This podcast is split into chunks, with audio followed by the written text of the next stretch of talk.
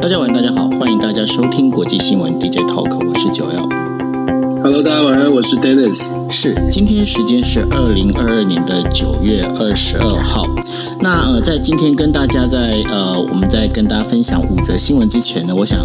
呃，先跟大家聊一下哦，因为今天晚上大概是大呃，大概是一个小时之前吧，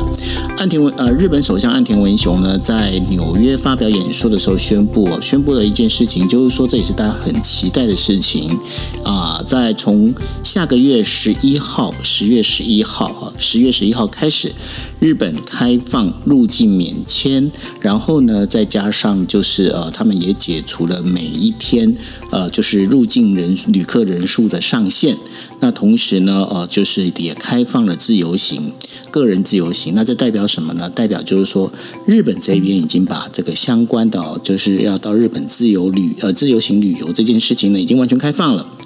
那呃，非常有趣的一件事情是在今天下午的时候呢，在台湾的就是呃防疫中心，也就是 CDC 啊，也宣布哦，在十月十三号的时候就要开始实行所谓的零加七的这样的一个防疫措施。那零加七的防疫措施里头的话，当然这就包括了哈，就是说你今天你回到台湾之后，你也就不用再去做呃，就是隔离啊这些事情哦。那这些相关的这些配套措施呢，其实在某个角度的意义来讲，那其实就是我们开始恢复到真的是在与病毒共存。那然后呢，我们在这所有的这些呃，我们在开始要慢慢的恢复到我们过去的这个比较常态化的这样的一个生活方式哦。那当然在，在呃这一件就是我们在讲说，诶，当大家想说好久没去日本了，那可以去日本旅游了，好开心，好开心的时候。那我想也要跟大家讲，就是日本呢，他们今天也是在他们的这个汇率啊，也是发生了一个真的是三温暖式的这样的一个洗法。为什么呢？呃，在昨天我们有跟大家分享到啊，就是呃，美国联总会呢，在就是再度升息百分之零点七五，升息零点七五呢，那日银呢，还是坚持啊，所谓的还是要坚持走量化宽松的这样的一个政策。那当日银坚持走量化宽松的政策呢，当然就投机客呢，当然就会整个。杀进来，等于说，呃，等于说把这个卖空日元哦，那使得日元的价格呢一次跌，呃，成呃，就是一度跌破，就是一百四十五块日元，就一一美金兑兑换一百四十五块日元的这个，呃，做算是心理关卡。那这一跌破之后，当然了，因为日本日银的这个总裁呢，黑田东彦他在就是下午的时候开会，而且宣布的时候，其实他们就要表示说，日银还是坚持哦，坚持是还是要走这量化宽松。那当这个整个日银呃日元的价位跌到一百四十五块日元的时候啊，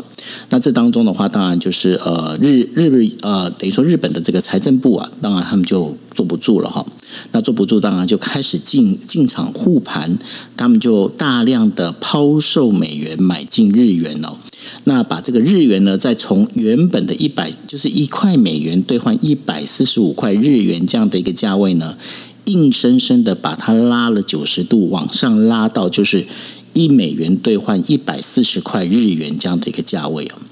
那当然，在这个当中的话，大家一定会想说，哇，那这样子的话，我这时候换日元会不会？会不会我把赶快换日元会，会日元会不会又涨上来哦？呃，如果是因为是呃这个透过财政部这样的一个呃等于说算是护盘这样的一个状况的话，呃，这当中我们必须要讲，其实他们在做这件事情呢，最主要宣示意味是相当的重哦。他们为什么要做宣示意味呢？因为其实现在日元的贬值的状况里头哦，有大部分其实是投资客，呃，投机客呢，他们在进到里头哦，在这等于说有做一些操盘的这样的一个动作。那所以呢，呃，日元现在我们在上次如果大家有仔细在听国际新闻 DJ Talk 的话，我也跟大。大家分享过哈，呃，在上一次日元检查的时候呢，日元的价位大概会落在大概是一百四十四点七块日元这样的一个价位当中。那所以呢，在这个价位里面，所以呃，大家大概可以了解，就是如果是在这个价位范围里面的话，如果你们可以兑换日元的话，可以赶快去兑换。那因为呃，在台湾的话，这个在今天傍晚的时候，台湾的中央银行呢也宣布哦，宣布调高就是利息百呃百分之零点一七五。所以呢，呃。中央银行呢，央行他们在等等于说再次调高台币的这个等于说利息的时候呢，那同样的，就台币在相对之下，当然这对于美金来说的话，都是相对都是会贬哦。那但是呢，在对日元它对日元的状况之下，还是稍微有一些可以有一点点的对你们来说是有一些帮助的吼。那另外的话，当然大家也不要想说到日本去玩的话，可能就是哎，好像可以对不对？我现在换了便宜的日元，我到日日本的话，我可以横着走当大爷，真的没有哈。啊，在昨天也跟大家分享过了，就是说日本他们现在的物价指数，在八月份的物价指数已经提高的，已经涨到就百分之二点八。那然后他们实际的物价指数也几乎大概会等于涨了大概百分之五点四左右哈。那呃，有可能的在九月的时候可能会涨破百分之三哦。那所以呢，到日本去的话，几乎是呃，什么事情、什么东西都涨价了。那尤其是民生必需品，因为呃，日本的话，他们有很多是提供这一些所谓的哦、呃，就是他们很多的民生必需品呢，其实是呃来自呃进口哦。那进口的话，当然你要日元去呃，等于说日元换成美金去买人家东西嘛。那所以呢，相对之下呢，这个。这个日元贬值对他们来说其实是蛮不利的，那这个成本价格当然你就会反映到这个我们在讲的一般的物价上面。那这是关于日本哦，他们在解封之后啊，就是边境解封之后，他们所做的一些事情。好，那我们接下来呢，就是要开始要跟大家聊，就是这五则新闻。那第一则新闻，其实昨天 Dennis 有跟大家聊到了，就是说今天他会好好来跟大家分析一下美国总统拜登哦，在二十一号呃会呃在联合国呃联合国大会里面发表演说的时候呢，他谴责了就是俄罗斯对乌克兰的一个侵略哦，而且呼吁呢，现在已经有点功能失调的安理会呢，必须要对这些事情呃俄罗斯的入侵，然后还有加剧的这个粮食问题，还有这个人道主义援助这些相关的事情呢，必须要做一个讨论哦。因为拜登认为哦，在二零二二年这一年其实是一个非常动荡的一年。那然后呢，再加上粮食短缺啦、破纪录的洪水啦、旱灾啦、新冠疫情啦等等等等这些事情的发生哦，那使得呢哦，就是 使得很多的事情呢，其实就。都是后来呢，其实就是让普丁也把事情都搞得乱七八糟哈。那所以他对普丁其实也非常强烈的去做批批评跟批判。那同时呢，因为普丁呢，他就又宣布说要呃，等于说召集预备部队、预备役部队，然后呢要来支持就是乌东的这一些呃独立公投的这些人。那所以呢，拜登对这件事情他也是发生了发生发出严重的一个谴责。他认为啊，这个这完全是是一个假公投啊，吼。那所以呢，在这整个一个状况里头的话，那当然最主要的另外一件事情呢，也就是全球粮食危机哦。因为毕竟呢，乌克兰呢，它是整个全球粮食出口的一个非常重要的一个大国。那因为战争的关系呢，那这整个一个出口量下降之后啊，那造成了这个全球一个很大的一个粮食危机的这样的一个状况。所以呢，美国也宣布了要增加二十九亿美金的这样的一个呃进行人道救援哦，人道救援这样的一个工作。那另外的话，当然拜登他也宣布，就说你看嘛，像台湾的跟日本的话，都已经开始在开放边界。那当然，这拜登他也在讲说，他说，哎，其实那个他宣称宣誓哦，就是说这个呃，我们在讲的就是新冠疫情的这个大流行呢已经结束哦。当然这件事情的话，他讲完之后，有很多人就是有一些不同的意见。那当然这件事情的话，还是值得去去讨论，到底新冠疫情是不是这个大流行已经。算是结束啊，这件事情的话，还是必须要来讨论的。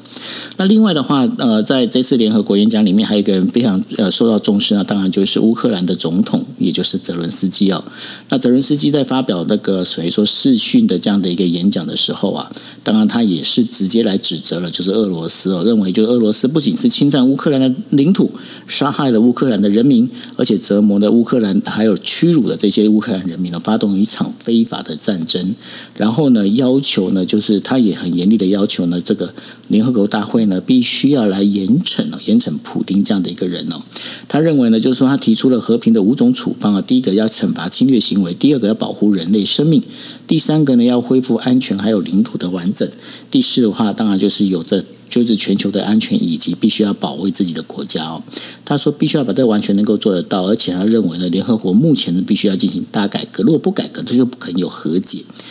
呃，在在这整个一个这个联合国大会的演讲里面，其实很多各国的领袖呢，对这个联合国改革这件事情呢，都已经提出了一些批呃一些想法，而且说出了什么看法哦。那这也是在二十年来呢，这个很大的一次的这样的一个改变哦。那未来联合国到底会怎么样？待会可能请那个丁仔问大家大家做分析。那当然了，在讲说联合国会有这样的一个状况，最主要的原因还是因为那个俄罗斯哦。不过呢，俄罗斯总统普京呢，他在宣布了就是部分动员令之后呢，在俄罗斯国内呢发生了很大的一个变化哦，就是呃，包括飞往就是从俄呃从莫斯科飞往不管是土耳其那个乔治亚等等之类的这些直直航的班机啊，几乎都已经满位，买不到票了。买不到票的状况呢，是因为很多的俄罗斯人，而尤其是啊被被等于说有可能被征召这一群人哦，他们开始呢就是开始要远离俄罗斯哦。那这是一个还蛮有意思的一个状况哦，因为大家应该知道，在俄罗斯呢，其实过去哦，过去俄罗斯曾经呃遇到过几次的我们在讲从外族入侵哦，包括不管是德国纳粹或者是相对的这些国家，他们到冬天的时候对俄罗斯真的是没有拿拿他们没辙。但是呢，这当中最大的一个问题在哪里？最最大的问题是。那个是由外国势力要入侵俄罗斯，但是俄罗斯他现在所做的状况，他不是去不是被入侵，而是他去入侵别人哦。那这也使得这个呃俄罗斯，尤其是整个呃莫斯科这一边呐，许多的。俄罗斯人呢，他们开始在在思考一件事情，到底是要为谁而战，为何而战哦？那在谈到这件事情的话，当然就会有大概一千多人哦，他已经走上街头去抗议。那当然，在警方的话也把这些人都是拘捕。拘捕之后呢，当然等于就是等于说，这个尤其是他们也发出了命令，就是说，当你接到通知的时候，如果你不你你没有你没有报道的话，那当然这就是警方就会来拘捕来拘提人了哈。那这样的一个状况里头啊，这对于俄罗斯来讲，老实讲，这就战争本身，那有变成是本身就没有那个战斗意志，那没有战斗意志的一个军队，到底能不能打仗哦？这也是很值得观察，也许是令人好奇的哦。那提抗议的呢，其实不只有俄罗斯哦，还有包括伊朗。那伊朗首都德黑兰呢，有一名二十二岁的女子，因为呢没有戴上合适的那个呃，等于说发巾啊，就是头巾啊，然后被警警方拘留之后呢，就死亡了。那这个这个引起了德黑兰很多的这个市民的抗议啊，抗议就是警方的一个暴力。然后所以这个整个一个状况呢，已经形成一个非常不寻常的状况，因为这一个整个抗议的行动现在是越来越扩大哦。那这一个来自就是呃。西西尔库德斯坦的这样的一个一个女生，她叫做玛萨阿米尼奥。她在德黑兰，她在德黑兰被白被逮捕之后，十三号被逮捕，十六号就过世了哦。那因为伊朗它本身它是一个是非常严格的一个伊斯兰的一个国家，它强制女性在外出的时候必须要把围巾呢要把这头发围围住，如果没有的话就是不合格，那他们可能会被警察呢警告或者是带走。那当然，就是到了二零二一年八月的时候，这强呃等于说强硬派的莱西政府上任之后呢，对于这个戴法戴围戴等于说法巾这件事情的这个要求呢，就变得更高哦。那当然，这是可以看到，就是说，因为现在在这个当中也是也都跟社群媒体有关系的，因为这个妇女呢，她躺在医院的这个整个一个呃照片呢，被在社群社群媒体里面流传哦。那当然，这个传出了就是说她被警察暴打这件事情啊。那引起民众非常大的不满跟抗议。那在抗议之后呢，这个对于整个伊斯兰来讲哦，这已经是造成他们国内非常大的一个压力存在哦。那这也是一个呃，现在接下来在中东里面是一个非常不稳定的因子。因为呢，大家如果还记得的话，当时呢，就是伊朗在谈所谓的伊朗核协议这件事情的话，而，美国对于这件事情已经有一点点心灰意冷。那接下来的伊朗这样的一个变动，到底会不会有所影响呢？我们可以再观察一下啊。最后两则新闻呢，其实要跟大家讲，其实都是跟首脑会谈是有关系的哦。那美国国务院呢，在二十二号的时候宣布哦，就是呃，美国国务卿布林肯呢，在二十三号将会在纽约哦会见中国国务国务委员兼外长王毅哦。他们两位要讨论什么呢？他们要讨论美国总统拜登跟中国国家主席习近平在十一月哦，要希望能够在在印尼啊能够举行一个正式的面对面的一个会谈。过去呢，其实习近平跟拜登呢，经有曾经有过会谈哦，但是都是属于线上哦。那我们在讲说见见面三分情啊，他们在见面之后呢，会不会针对这些所有包括了现在所有的国际趋势？因为老实讲，现在看起来的话，俄罗斯他想要变成一方之霸呢，好像中国呢这一个老的变成换成中国，他是一个老大哥了哈。然后呢，中国这边的一个一举一动呢，其实都有对对整个亚洲的一个情势呢，其实都会有一些牵扯。那当然了，谈完就是呃，这个美国跟中国的这样子首脑要会谈之后呢，我们要跟大家讲一下，其实呃，日本跟韩国的这个日本的首相跟韩国总统呢，他们也见面了。那见面的时候，其实这个温度差就差很多。为什么呢？因为在见面的时候，韩国本来讲说，哎，我们这个叫做日韩首脑会谈。那日本说，no no no no no，你不要这样讲。不是这样的事情，为什么？他说：“我们这个叫做恳谈，我们这不是正式的会谈，所以我们只是两边的那个大头呢，大概见个面聊一下，谈谈天，就这样子而已。这个不是正式会谈，你们不要搞错。那为什么会这样讲的原因，在过去我跟大家分析过。这最主要原因在于哪里？在于呢，因为韩国总统那个。”就是尹锡悦，他本身呢，现在基本上是属于一个跛脚总统。那因为日本呢已经被摆到好多次，因为每次跟他谈完，跟日本、跟韩国谈完之后呢，韩国就是因为国内的因素呢，又把他翻盘。那有时候就觉得说，我都跟你签白纸黑字，你还给我搞这样子，那到底我要跟谁谈哦？那所以呢，这也是为什么呢？我们在之前就是之前一直都传出，就是说，呃，韩国韩国的这个总统，呃，就是尹锡悦一直很想要跟日本首相。岸田文雄能够见面来聊，那为什么一直都没办法见面的原因也在这里，包括这一次，呃，日本在定位上呢，他们认为这不是会谈而是恳谈的原因也在这里哦。但但是呢，日韩两国的关系处得不好，对美国来讲是一件很伤脑筋的事情。为什么呢？因为如果说日韩没有办法做好，它对于美国来讲，美国它又现在又鞭长莫及，那对于整个东亚的一个情势呢，基本上不是一个好的加分的一个做一个等于说一个现象哈。那在这五则新闻里面，我不晓得说，Dennis，你有没有要呃，我们做一个更深度的一个解析呢？好啊，在这几条里面呢，首首先就是说，你刚刚一开始的先讲那个日本边境开放，我个人是蛮开心的，因为这样就代表我们可以回台湾，可以去日本了。所以这个我没有什么深度解析，只是纯粹的。心情愉悦，可以 可以去吃那个 快炒九九了。纯纯粹是实在是三年没回台湾，我实在是已经迫不及待。对，当然当然也要也要取得这个家家家庭的同意哦。对，所以这个呃蛮开心的啦。所以到时候可以在台湾跟九二我们现场来合体连线来来做这个合体连线，听起来怪怪的。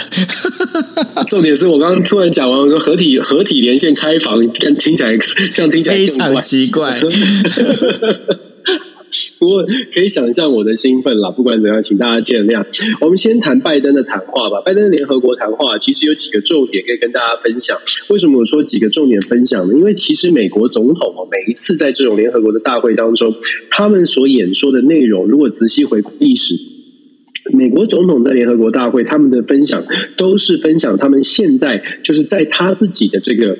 政权里面，他们认定最重要的几个外交的政策，想要跟全球分享，跟其他的国家可能不太一样。其他国家毕竟并毕毕竟不是像美国这样的超级强权，所以大部分的国家呢，都是针对他们国家未来的一些施政的愿景、未来期待的，就是希望国际上面有什么样的合作的、什么样的帮忙，然后可能少部分的做出一些比较指标性的啊。这个期待，譬如说像菲律宾就希望世界各国多投资啦，多拓展贸易关系；韩国强调他们可以在国际社会上面扮扮演更重要的角色。那美国呢？美国我们看拜登的谈话几个重点，第一个部分是强调联合国存在的必要。我觉得这很有趣，因为就像我们最最近这几年最近一直在谈的，所谓从联从缅甸啦，从其他的问题上面，从俄乌俄的战争，我们发现联合国的功能越来越式微，影响力好像大家都。不在乎，就算发表了谴责，好像反正安理会有一个有人有有否决权，就完全没有，好像拿这些强权没辙，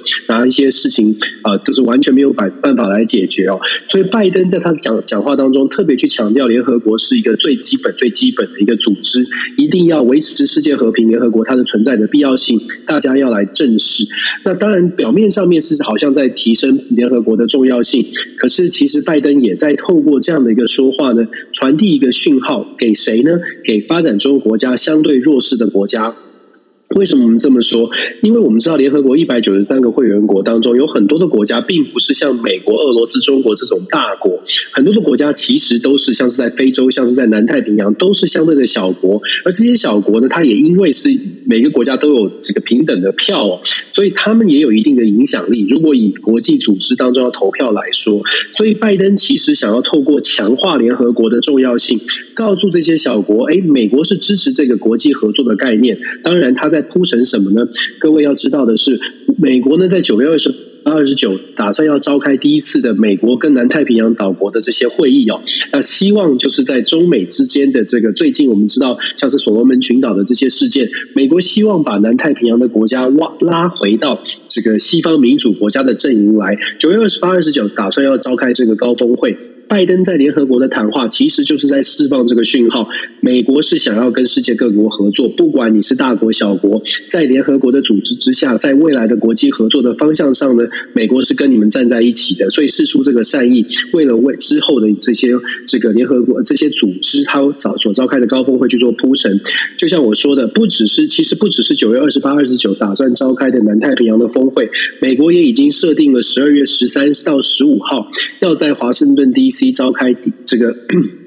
美国跟非洲的高峰会哦，所以其实我就像我说的，拜登传递出来的第一个呃，在这次联合国演说当中，第一个重点是国际合作是美国现在很重要的事情。当然了，他的潜台词也包括了现在美国手上能够提出来的资源有限，用最有最高 CP 值的方式，也就是美国拿出来的用最少的方式可以得到最大的国际国际影响力的这个效应呢，是美国的期待。所以美国现在在进行另外一波的所谓的拉拢盟友或者是交。交朋友的公式哦，这个这样的策略啊，其实，在拜登上台的时候，如果大家还记得，还记得我们一开始去年在讲的时候，拜登上台的时候，呃，就已经在在修补关系。当时拜登的主要的目目标。这个交朋友的目标是在欧洲哦。如果大家记得的话，当时走遍了欧洲参加这个这个 G7 会议啊，跟法国跟各国国家重修旧好，当时是在做这样的动作。现在把这个交朋友的朋友圈，希望可以扩展到长期以来被认为美国好被被冷落，好像被好像觉得美国不再重视的这些国家，现在美国也要赶快的积极的把把他们拉回来哦。那现在我们就说，拜登的演说第一个传递出来的重点在于国际际。合作还是很重要，联合国的重要性讯释出讯号说，小国不要担心，我们美国是要跟大家站在一起的。当然了，这是非常乐观的说法哦。比较务实的说，要要看要观察的是，把这些国家凑齐了一些高峰会，最后是不是能够释出一些比较强的讯号？就是真的这些国家相信美国是呃真心来合作的，因为这些国家过去很长一段时间觉得美国是讲了很多，可是做的很少。对于这些发展中国家而言，他们要看到的，其实说穿了，就是希望你能够真的来投资。否则的话，对我们国家帮助是有限的。你要我在联合国的表决上面都投票支持西方民主国家，可以啊？那你给我多一点投资吧。所以接下来也是考验着美国开了这个峰会之后呢，到底只是象征性的跟大家走在一起，还是真的有办法拿出？什么样的一个政策的牛肉，让这些国家能够接跟真跟着美国真的能够走在一起哦？所以这是美国的挑战，但是是朝这个方向在前进。第二第二点呢，当然在他的演说当中，不外乎就是会讲到俄罗斯。虽然我们说不是全文都在谈俄罗斯，可是谈俄罗斯也谈得非常的直白，也谈得非常直接。我们知道俄罗斯呃又宣布了这个动这三十万的征兵令哦，拜登在他演说当中就直接就讲说这明明明显的违反了国际法。接下来我们会看到九月二十三到二十呃二十三到二十五吧，还是就是这个周末，俄罗斯打算要在乌克兰地区乌东地区的四个省份的举行举行举行公投。这个在拜登的演说当中其实就是点出了，就是说这个是违反。的国际法违公然的违违规哦，当然这是一个对俄罗斯的谴责。只不过我们知道，就是说要谴责俄罗斯，透过联合国的管道，大概也就只有到谴责的部分，还是要看这个美国呃接下来呢，在俄罗斯的这个动这个动员之下，我们比较担心的是，俄罗斯有可能因为被逼急了，所以真的采取比较。比较猛烈的攻势哦，公投是为了让他接下来可能采取的攻势有一个合法的基础。无论这个合法基础在国际社会是如何看待，可是俄罗斯做的盘算是，就像二零一四年当时在克里米亚，俄罗斯也推动这个加入俄罗斯的公投，百分之九十七赞成哦。当然，他这个公投的方式就很有趣了。你有有警察拿着枪到到你家，把把把这个选票给你，就说：“哎，你要不要加入俄罗斯？”请问这个可想而知，这个结局是怎么样哦？那现在俄罗斯打算要。按按照二零一四年的这种方式再来做一次。他的目标当然是说，我们有一个合法的基础。你看，这些国这些人都是想要加入我们的，都是我们自己人，所以我们当然要保护我们自己人，让他自己的军事行动有一个有一个有一个理由吧，听起来比较合理的理由。所以拜登就特别讲说，这个就是明显的违法哦。那很明显的，这个俄罗斯他的这个操作方式，现在已经完全不理会。国际社会如何看待？但是俄罗斯就是完全就走他自己的这个路线，所以我们说会比较担心。回到拜登的说法，拜登就是透过联合国的组织再次去呼吁，可是很很无奈的，可能是就是说呃支持俄罗斯的，或者是站在俄罗斯保持对俄罗斯的态度是保持着中立，或者甚至是有点支持这些国家，大概也不会真的觉得拜登说的话就真的啊，因为拜登在联合国演说之后，我们就说啊，我们就改变方向，倒也不会。只不过，当然了，这个整个社国际国际局势的氛围，随着乌克兰的反攻开始有一些成果，也确确实实让俄罗斯感到更大的压力，这是毫无疑问的。再来，在他演说当中也讲到了中国，讲到中国就必须我们就说，从台湾的角度，他确实提到了台海的稳定哦，这个对于俄对于历任的美国总统来说。要回到上一次出现跟台湾相关的议题，在联合国的大会被提及，那要回到雷根总统时代，那已经是三四十年前的事情哦。所以当然对这个是备受瞩目的，就是美国对于台湾的支持是毫无疑问。但是同时呢，我们要思考的是，他在这个联合国的演说当中，也再也再次讲到了一中政策的原则。也就是说，其实我们可以看得到，拜登的演说，他事事事实上并没有脱离太远，就是并没有真的脱离了完。全脱离了我们过去对于美国一中一中政策的一些一些呃一些想象或者是期待吧。美国国内啊，到目前为止，对于战略模糊、战略清晰，一中政策到底要如何来解读？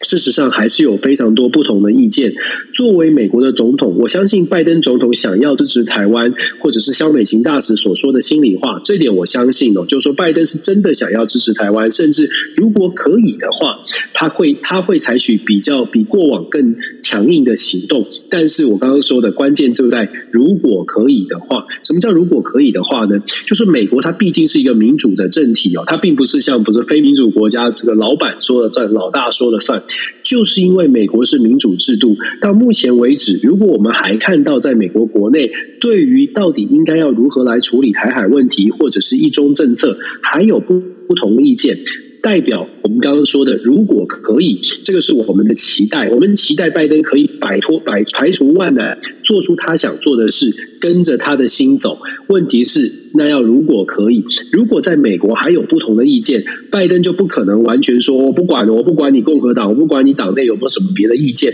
我也不管企业家是不是担心中美之间的经贸往来会受到影响，我们就是应该要力挺台湾到底，这是我们希望看见的。但是我也必须很务实的说，美国现在至少到现在还是有不同的意见，共识是出现在共和党、民主党都想支持台湾，但是还没有共识的部分是。怎么支持台湾？要花多少的成本支持台湾？这一点是还没有共识的。这也是为什么我们一直在强强调说，台湾要自己做很多的准备，至少要展现出来，跟说服美国，至少要展现出来，我们做了一些准备。这是在拜登演说当中针对中国的部分。当然，他也是谴责中国，要求中国不要太过分了。但是我们也说，中国呃，中国北京当局呢，到目前为止，我们说。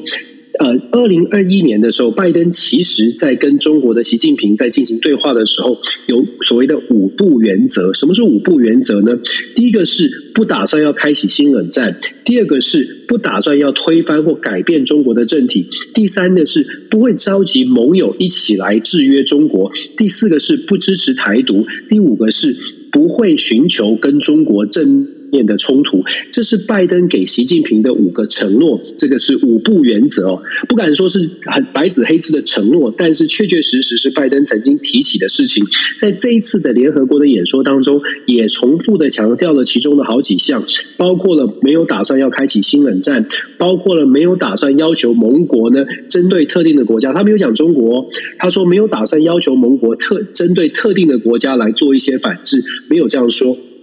所以基本上也不打算有军事冲突，所以基本上就大概还是符合着过去就是去年这个拜习会当中提到的所谓的五不原则。我们可以这么说，就是对于中国，对于美国现在看待中国的态度是确实是一个朝向，就是确实是把它当成一个竞争对手，甚至比较鹰派的会说这是一个竞争的敌人。可是这个敌人，这个敌手呢，是不是已经到了说我们一定要把它把它这个打击下去，或者一定要采取这个？雷霆手段要跟他做正面的冲突，我想美国到目前为止并没有，还是没有要呃真的要做这件事情哦。毕竟还是要考量到成本的问题，所以拜登在这个对中国政策是讲出来了，好像讲了一些红线，讲了一些斩钉截铁的话。可是他的目标目的恐怕并不是要真的去跟中国的正面冲突，是让中国呃北京当局自己考虑之后往后就往后退缩退缩。稍稍后我会谈一下这个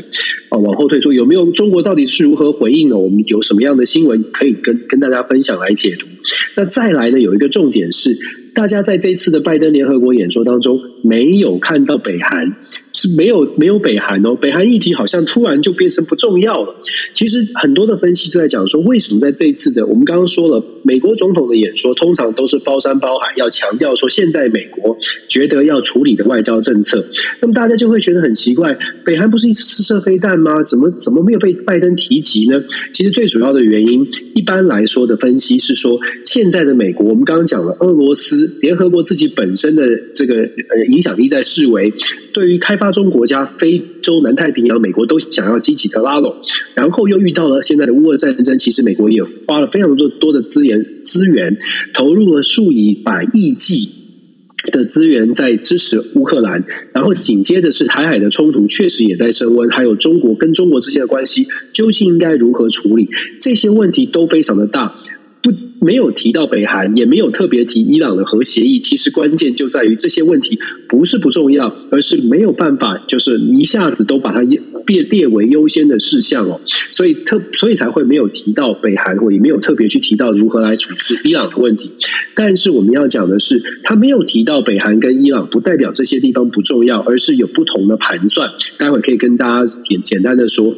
那对北韩来说呢，比较有趣的是，因为过去北韩呢，就好像百万小学堂一样，只要你不关注它的时候，它就会开始射射几枚飞弹，就是告诉你说选我选我，看我看我。所以我个人的判断是，拜登总统没有提到北韩。我觉得很有可能，北韩在最近近期呢，可能会开始有一些动作，不管是射个飞弹啦，或者是出来讲讲话啦，都有可能会发生，对吧？强硬的发言哦，因为北韩很怕，就是没有这个一定要刷一刷存在感。对于北韩来说，这是过去长期以来的惯例，会不会真的有威胁？其实不会，但是他就是必须要被听见、被看见了，才才会觉得没有跟世界脱离。我觉得这是我大胆的推测了，看看北韩会不会有一些回应哦。那当然，这也跟这个南韩现在的态度是。比较强硬是有关系的。好，拜登的这个联大演说，我们分享了这么多。那我们再延伸来说，拜登联大演说之后，我们说中国的反应哦。其实中方的反应呢，我觉得我可以跟大家分享一些观察。譬如说，王毅，王毅打算要在这个礼拜五跟这个布林肯，美国国务卿布林肯做见面。可是，在见面之前，王毅去见了谁？大家在新闻上，我不知道有没有看到这个新闻。王毅跑去见了 Kissinger。这个 Henry Kissinger 呢，季辛吉先生呢，他已经高龄百岁了，已经到来到了这个人瑞的成呃这个这个这个年纪哦。那王毅先生他去见了这个王毅外长去见了季辛吉先生，然后。高调的，真的算是蛮高调的，因为你做一个拜会，有在纽约做一个私人拜会，可是非常高调的去特别强调什么？特别强调季新吉当年在七零年代进行了中美之间关系的破冰。当然，这对台湾来说，我常常说，季新吉从台湾的角度，季新吉绝对不是一个太 太太太理想的美国友人哦，因为就是他先去开启了所谓的乒乓外交，他好像很聪明的走这种乒乓外交，把整个台湾跟美国的关系从本来的正式邦交，因为他去。开启了，让尼克森访问中国，才导致了后续整个中美的交流开通，但是同时也切断了台美之间的正式的这个外交关系。所以对季辛吉，王毅访问季辛吉，他试图传递的讯号是，中美之间啊，其实还是可以友好共存，还是可以一切回到常轨来进行一些规，这个进行一些沟通跟交流。这是王毅想要传递的讯号。但是当然，大家就会觉得，哎。这个时候传递善意的讯号，或者是去强调中美之间的交流，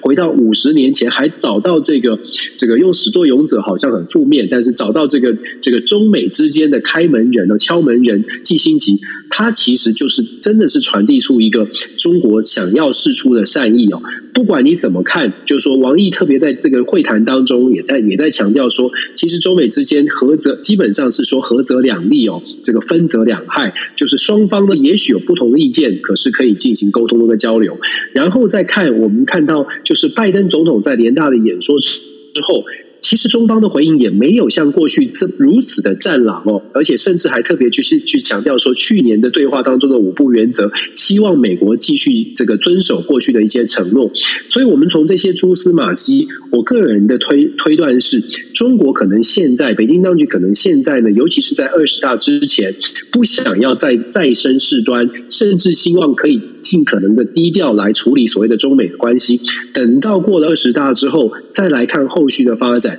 没，也许北京当局这个呃，现在内部有很多暗潮汹涌，我们看不见。但是至少他在外显上面看到的消息，看到的感觉呢，是好像稍微的比较和缓一些哦。星期五呢，呃，拜登这个王毅跟布林肯见面，我觉得也非常值得观察。如果大家记得的话，去年的三月份，他们剑拔弩张的在阿拉斯加吵得跟什么一样，中国非常的强硬哦。现在要坐下来谈呢，会不会还是一样出现一些言辞上的交锋呢？我个人会判断。从见了季辛吉，然后北京当局的回应呢，我觉得这一次星期五的会谈呢，我想双方可能会回复到比较冷静的状态，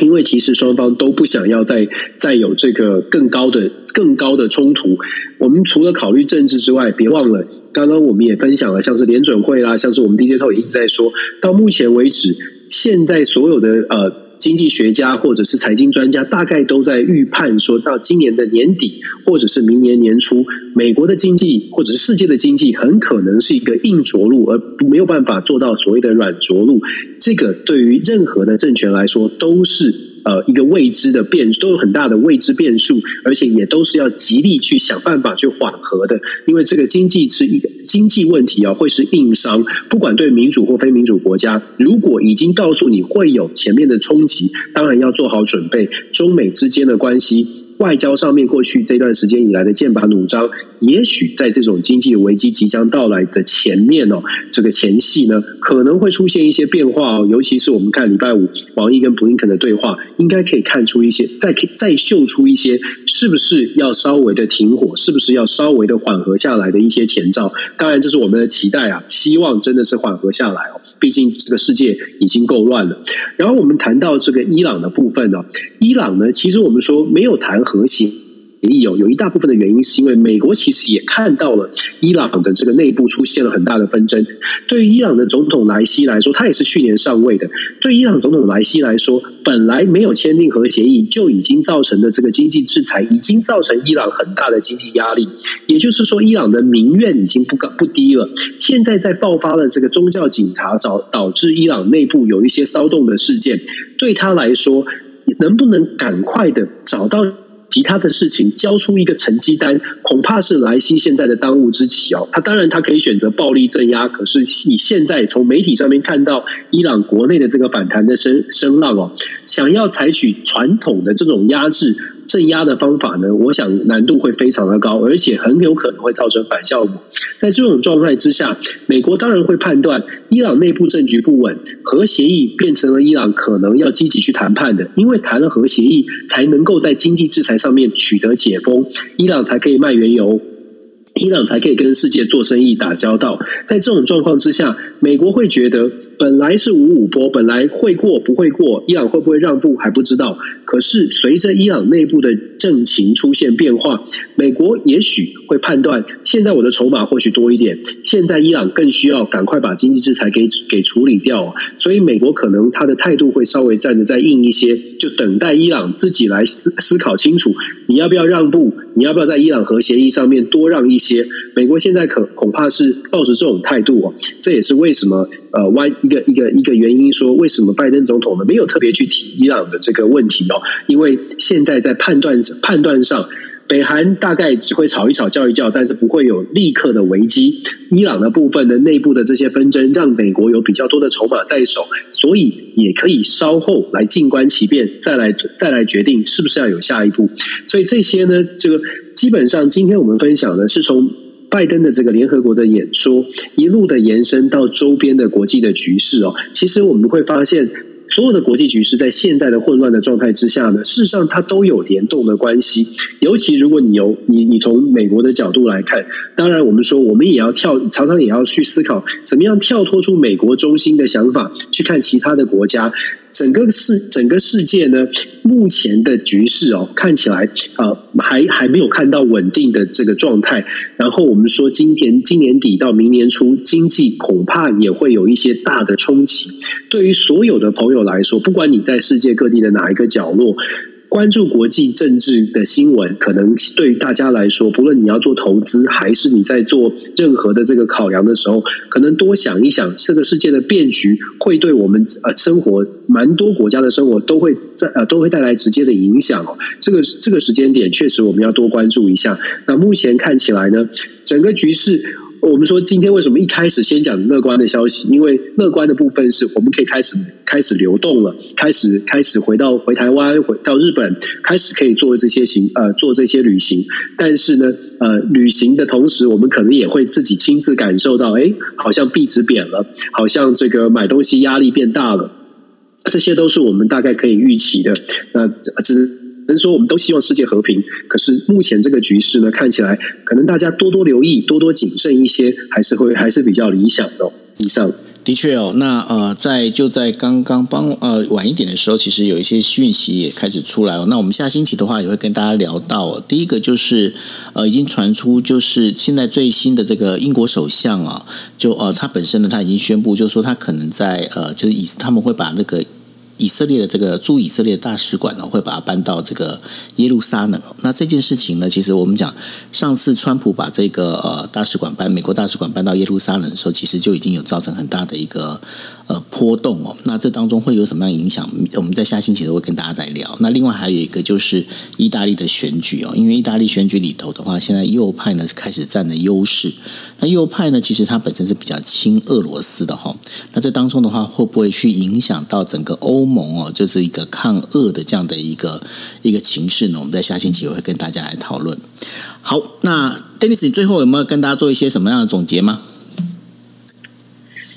最后啊，最后还是要回到我的那个热炒的约会，我觉得这个很重要。这对我来说现在是期待中的期待，所以赶快 赶快我把机票订了。欸、我我觉得我觉得我们可以来看要不要来包场哦。那然后如果在台湾的朋友的话，我们就一起到，就是一起热炒，然后整个就是这样子有线上网友见面会吗？对啊，对不对？这样整个一个我觉得就很有意思，对吗？哈。但是会不会 会不会线上朋友很多，但是没人来啊？不知道，那这坐在那个桌子那边无所谓。我们不会啊，我们难道我们会在乎这样子吗？是不是？我的意思是说，如果我们比如说包了一个大房间，然后结果结果就没有人来，没关系。我觉得还蛮期，我是很期待啦。对啊，对啊，对啊，我我们我们可以我们号召一下，看有没有人要来这样子。我相信不会啦，我们应该没有那么没人缘吧？我在猜。也许我们的朋友是在世界各地无法同时出现的。对啊，就不过很很真真的可以规划一下，我觉得很很很期待可以回台湾。这次是真的确定要回去哦。那个，所以赶快我们约一下。那个那个 Cobra 说他他可以来，他十一月他可以算他一一份这样子，嗯。好，至少是吗？我十一月七号之前，预计十一月七号之前在台湾。Cobra 赶快去买机票，至少至少这样子的话，我们有有四个人，还有还包括我们的制作人 Kimi 的话，这样至少四个不会那么孤单。好啦，对对对，现在线上坐第一排的，看看大家要不要出现一下。对啊，对啊，对啊。那然后，我知道 Cindy 也在美国，看看那个号召他也回台湾算。对啊，我们我们最近要开始要开始跟大家讲这件事情。哎，我们十一月要要快炒，我们要就是线上线下做连。想来的赶快要记得把时间空下来，这样子 OK。